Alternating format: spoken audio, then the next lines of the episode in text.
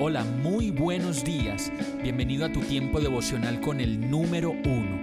Qué alegría saludarte con la certeza de que Dios está obrando en tu vida su perfecta y buena voluntad, ya sea porque estás aprendiendo de un momento difícil o porque estás disfrutando de su amor a plenitud con paz y tranquilidad.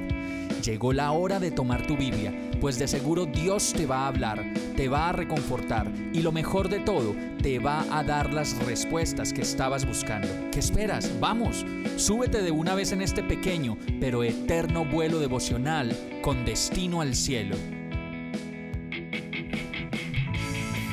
Y la palabra de hoy se llama necio.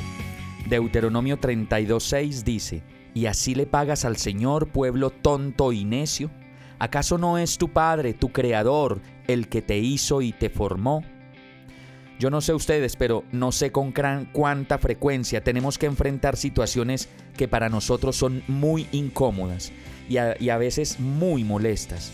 Y es porque de pronto vienen personas a nuestro alrededor que al referirse a otras personas simplemente traen comentarios displicentes, egoístas, groseros, bruscos, toscos y a veces solamente hablan cosas desobligantes.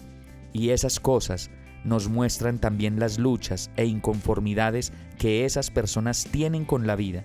O de pronto nos muestran también el trato que han recibido, los traumas que tienen y el modelo de formación que han recibido.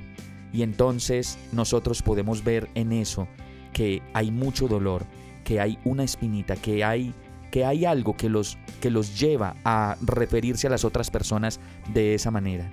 Indistintamente de todas esas cosas que nos pasan, la palabra nos dice que no debemos responder a la necedad con necedad, pues en el momento en que esas cosas nos pasan, nos volvemos quizá mucho más necios si respondemos de la misma manera que, que, que entonces terminamos siendo más necios que las personas que vinieron con esa necedad.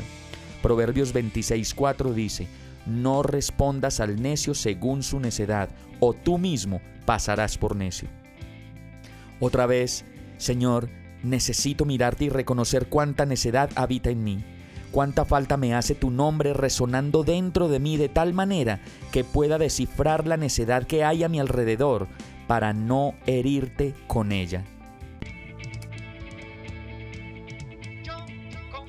Hemos llegado al final de este tiempo con el número uno no te detengas, sigue meditando durante todo tu día en Dios, descansa en Él, suelta los remos y déjate llevar por el viento suave y apacible de su Santo Espíritu. Solo compártelo con quien lo necesite y ames.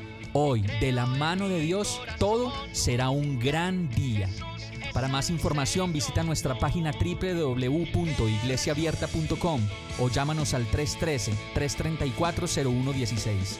Oramos y rogamos para que cada día te enamores más de Dios y para que no pares de pasar todo tu tiempo con el número uno